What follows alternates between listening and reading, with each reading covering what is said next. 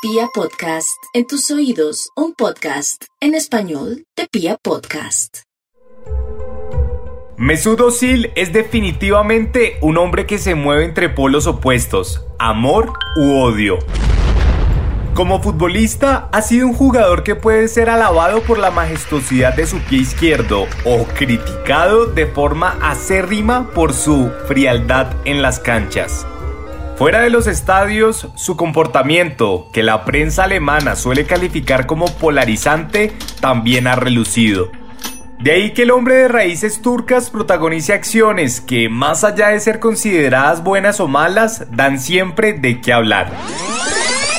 Su estrecha relación con el autoritario presidente turco Recep Tayyip Erdogan, su acalorada renuncia a la selección alemana acusando racismo, su pronunciamiento en defensa de los derechos humanos de la minoría uigur en China que aparentemente influyó en la pérdida de su regularidad en el Arsenal, su negativa a reducir su salario ante el pedido de la dirigencia de los Gunners por la crisis del coronavirus, esa misma crisis con la que justificaron la dimisión del hombre que significa la mascota del equipo y que Osil, bondadosamente, se comprometió a pagar su salario. De cierta forma, el volante alemán ha ratificado en carne propia esa máxima futbolera de que se juega como se vive. Pues, al igual que su desempeño en la cancha, su comportamiento fuera de ella solo se mide por los ojos del público en blancos y negros. Por eso ahora, cuando va a jugar por primera vez en Turquía, el país de sus padres, vale la pena hacer un recuento de todos esos hechos divisorios que ha protagonizado. Con ustedes, Osil el Polarizante. Bienvenidos. El planeta gira y la pelota también. Detrás del balón, porque el fútbol es el espejo del mundo. Definitivamente, la vida de Mesut Özil ha estado marcada por su doble nacionalidad. El mago de Oz, como se le suele llamar, nació y creció en la ciudad alemana de Gelsenkirchen, porque sus padres son migrantes provenientes de Turquía, un país que se mueve políticamente entre una doble balanza, la europea y la oriental. Osil comenta en su biografía que desde muy pequeño sentía que lo miraban diferente. Su familia, para ese entonces, no podía darse grandes lujos. Por ejemplo, la forma que tenía para poder jugar al fútbol consistía en forrar sus guayos con cinta para que le durasen mayor tiempo. Cuenta que eso le daba un poco de vergüenza, pero dentro de la cancha el tema pasaba al olvido. Sin embargo, desde ese entonces, las críticas ya se posaban sobre su figura.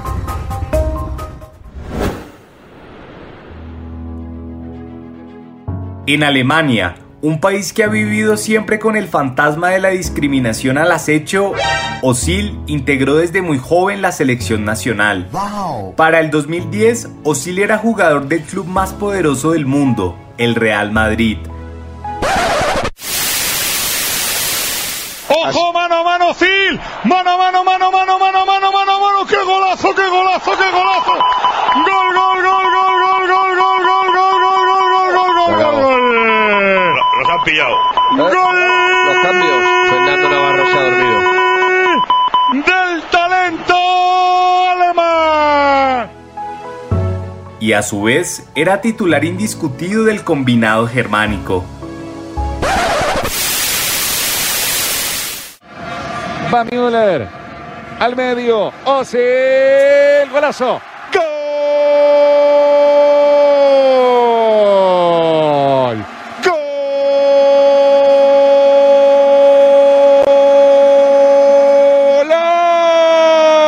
Golazo de Alemania. Aparece el zurdo. Ozil la mete en el ángulo.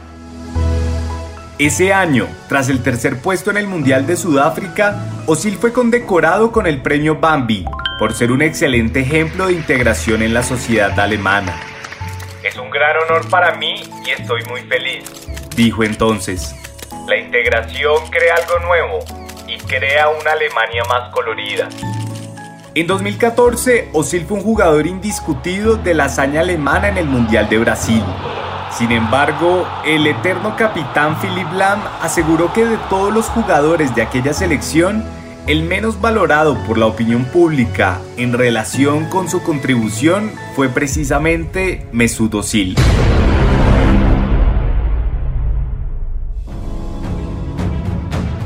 Para el Mundial de 2018, Özil venía con un gran ritmo en el Arsenal de Inglaterra, equipo al que había llegado como el fichaje más costoso de su historia.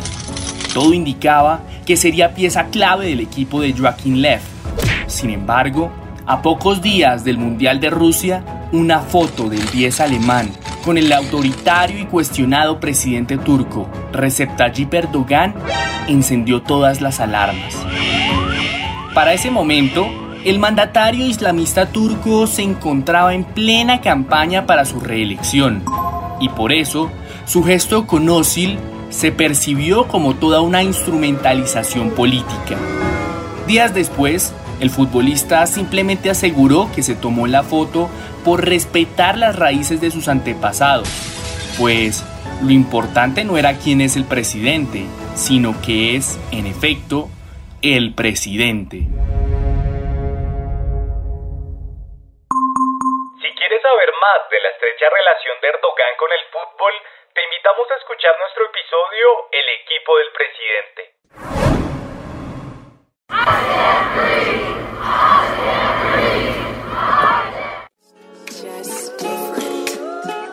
La polémica por aquella foto desgastó profundamente la relación de Osil con gran parte de la población alemana.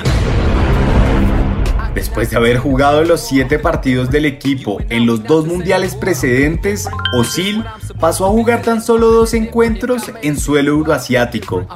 Tras la eliminación en primera ronda en el Mundial de 2018,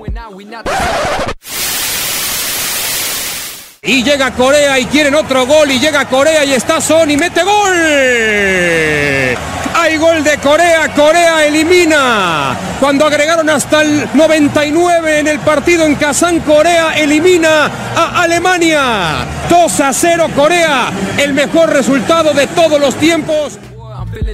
Osil dio a conocer su renuncia a la selección alemana, argumentando sentirse discriminado desde el propio presidente de la federación, Reinhard Grindel, quien según Osil alimentó toda la presión pública en su contra. A pesar de que la canciller alemana Angela Merkel manifestó su apoyo al jugador públicamente, el entonces futbolista del Arsenal escribió en su carta de despedida. En los ojos de Grindel y sus acólitos, yo soy alemán cuando ganamos, pero inmigrante cuando perdemos. Esto es porque todavía no soy aceptado en la sociedad. Me tratan como a alguien diferente.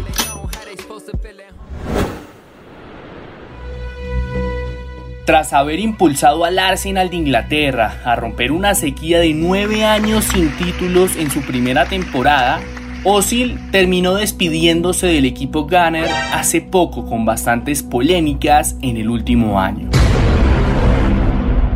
Dentro de un panorama en el que los futbolistas prefieren no manifestarse políticamente, Osil compartió una carta en Twitter en defensa de los derechos humanos de la minoría musulmana uigur en China, que acumula años de excesiva represión de parte del gobierno de Xi Jinping. Aquella manifestación en contra del gobierno del país con la economía más creciente en las últimas décadas le representó a Osil prácticamente una despedida apresurada. Por aquellas palabras, las grandes empresas chinas decidieron castigar al jugador alemán. Los partidos del Arsenal dejaron de transmitirse. Las plataformas de videojuegos retiraron su imagen y su calvario se transformó en una realidad. La relación se rompió. El Arsenal lo mantuvo aislado. Osil acusó deslealtad. La pandemia del COVID-19 llegó. El jugador no accedió a rebajar su sueldo. El equipo echó al hombre que se disfrazaba de su mascota por supuesta falta de recursos precisamente. El alemán decidió pagarle su salario, su contrato expiró y Osil definitivamente se marchó. Hace un par de días fue anunciado como nuevo jugador del Fenerbahce. Es la primera vez que Mesut jugará con un equipo del país de sus orígenes mm. y en épocas de pandemia su recibimiento fue lo más caluroso posible. Más de un millón de hinchas siguieron por internet la ruta del avión que lo llevaba a Estambul y las redes sociales en Turquía se colmaron de corazones azules y amarillos, los colores de su nuevo equipo. Debido a su alta demanda salarial, el Fenerbahce está promoviendo una campaña de recaudación económica de los hinchas a través de mensajes de texto, pues el equipo no está en una situación muy próspera que digamos.